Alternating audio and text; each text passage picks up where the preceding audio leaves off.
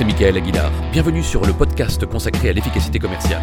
Vous pouvez également me retrouver sur ma chaîne YouTube et sur mon site michaelaguilar.fr. Vous êtes prêts? C'est parti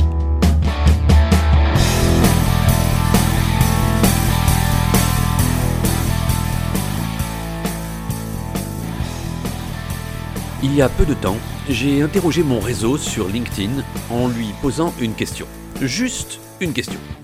Et j'ai demandé à mon réseau quel est pour vous le top 3 des comportements, des attitudes, des erreurs que font les vendeurs qui cherchent à vous vendre quelque chose? Qu'est-ce qui vous insupporte le plus chez les commerciaux et qui vous donne envie de rompre la relation et de vous enfuir? Eh bien, cette question a recueilli 1169 réponses et commentaires et permet d'établir des statistiques ainsi qu'une analyse très intéressante de ce qui irrite les prospects et les clients à propos des commerciaux. J'ai analysé, classifié toutes les réponses. Ce travail m'a pris plus d'une journée et je suis en mesure de vous livrer mes conclusions. Toutes les réponses mentionnées se répartissent dans 11 rubriques distinctes. Voici donc le résultat de mes analyses. En onzième et dernière position, avec 6% des réponses, le vendeur qui critique les choix du client.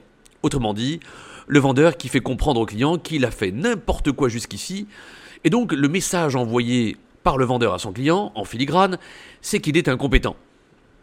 Et on le sait, il n'est jamais bon de critiquer un client. En dixième position, avec 8% des mentions, l'absence de motivation. 8% des clients ne supportent pas d'avoir en face d'eux un vendeur apathique, blasé, fatigué, qui s'ennuie visiblement et qui fait ce métier par défaut. Bref, un vendeur qui donne l'impression d'être sponsorisé par Temesta. Je ne le répéterai jamais assez, si vous n'aimez pas ce que vous vendez, ou si vous n'aimez pas l'entreprise pour laquelle vous travaillez, il est temps de changer de crèmerie. En neuvième position, avec 12% de citations, le vendeur qui dénigre le concurrent et qui tire à boulet rouge sur son rival. C'est-à-dire le vendeur qui, pour s'élever, préfère rabaisser les autres au lieu de se grandir lui-même.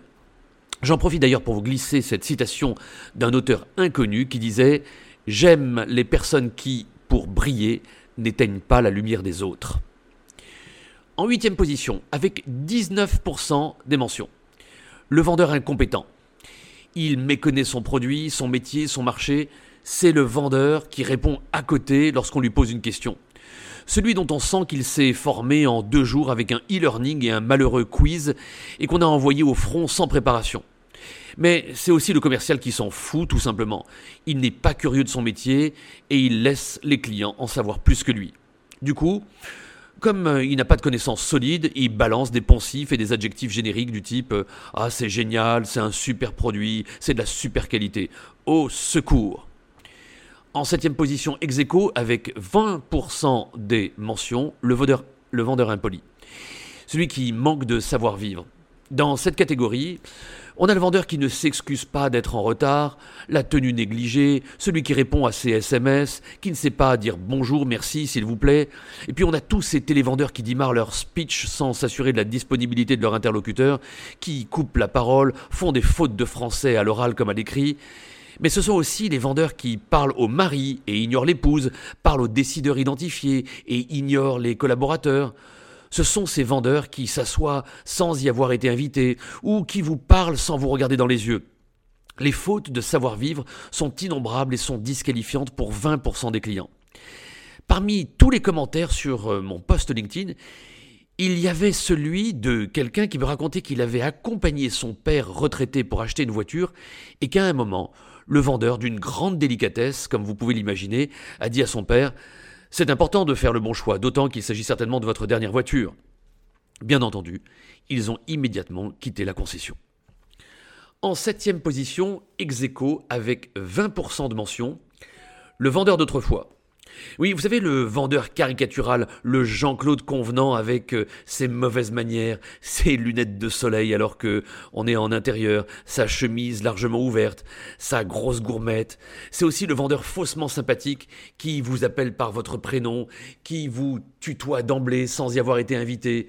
Le vendeur qui utilise des ficelles usées jusqu'à la corde et qu'on voit venir comme un camion avec sa remise spécialement pour vous avec son offre irrésistible aujourd'hui ou jamais, avec son patron qui va vous faire un prix et euh, qu'il va aller voir pour négocier un rabais spécialement pour vous parce que vous êtes sympathique. Il est intrusif, familier, hypocrite. C'est le vendeur au téléphone qui vous demande si vous allez bien alors qu'il ne vous connaît pas. Bref, c'est le vendeur du siècle dernier, comme on les déteste tous, et qui nous donne envie de tout acheter sur Internet. En cinquième place, avec 24% de mentions, le vendeur arrogant, prétentieux, condescendant, qui vous fait croire qu'il est le meilleur, ou qui vous fait comprendre que vous êtes un petit client pour lui. Bref, tous ces vendeurs qui vous prennent de haut, qui vous snobent et vous laissent penser que sans eux, vous n'êtes rien ou que vous n'y arriverez jamais. En quatrième position, avec 29% de mentions, le discours stéréotypé. Le pitch standard, l'argumentaire générique, particulièrement au téléphone, ces discours annonnés mécaniquement qui vous donnent l'impression d'être un numéro, un parmi tant d'autres. Ce sont généralement tous ces vendeurs qui récitent leur argumentaire après avoir suivi un stage de vente qui leur a fait apprendre par cœur un pitch et qui ne savent pas adapter à leur interlocuteur. C'est ce type de vendeur d'ailleurs que brocardaient les inconnus dans les années 90. Souvenez-vous de Pascal Legitimus qui, chaque fois qu'il présentait un produit, disait toujours pour terminer J'ai le même à la maison. Allez, on attaque le podium. En troisième position, avec la médaille de bronze et 30% des mentions l'insistance, la pression commerciale. Là, ce sont tous ces vendeurs qui ne comprennent pas ce que signifie le mot non et qui continuent leur argumentaire avec lourdeur. Ce sont notamment ces commerciaux qui veulent absolument vous vendre ce qu'ils ont décidé de vous vendre, ou ce qu'ils doivent vendre parce qu'ils sont incentivés dessus, ou parce qu'ils ont eux-mêmes la pression de leur direction pour écouler ces invendus ou ces produits à forte marge. Pas plus tard qu'hier, j'ai acheté un téléphone portable et le vendeur me demande si je veux souscrire le contrat casse, vol ou perte. Je lui dis que je ne suis pas intéressé. Le vendeur insiste, pourquoi vous ne voulez pas? Je lui réponds que ça ne m'intéresse pas. Il insiste et continue d'argumenter.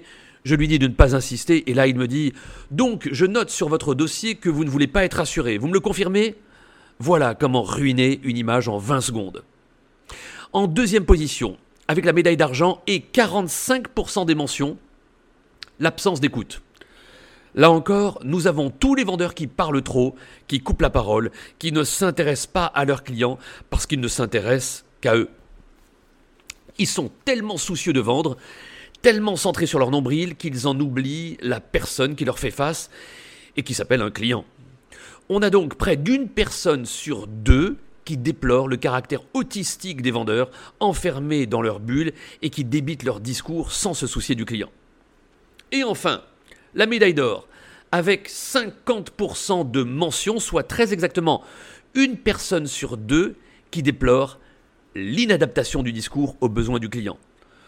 Ce reproche découle en grande partie de la critique précédente, mais elle est différente. Ici, ce sont les vendeurs qui déroulent leur discours et argumentent à côté les commerciaux qui n'ont pas eu d'intérêt pour le besoin et les motivations du client et qui font leur speech malgré tout. On a ici tous les vendeurs qui manquent de curiosité pour le client, qui ne posent pas de questions, qui ne s'intéressent pas à la réalité des problèmes du client. Ils sont payés pour parler et pour présenter leur offre coûte que coûte et le résultat des courses, c'est qu'ils tirent à côté de la cible et que le client a justement le sentiment de n'être qu'une cible pour ce vendeur. Une proie. Et de fait, si le client a le sentiment de n'être qu'un portefeuille, une proie, eh bien, il voit le vendeur comme un prédateur. Voilà donc le top 10 des attitudes à proscrire afin d'éviter la disqualification par les clients. A très bientôt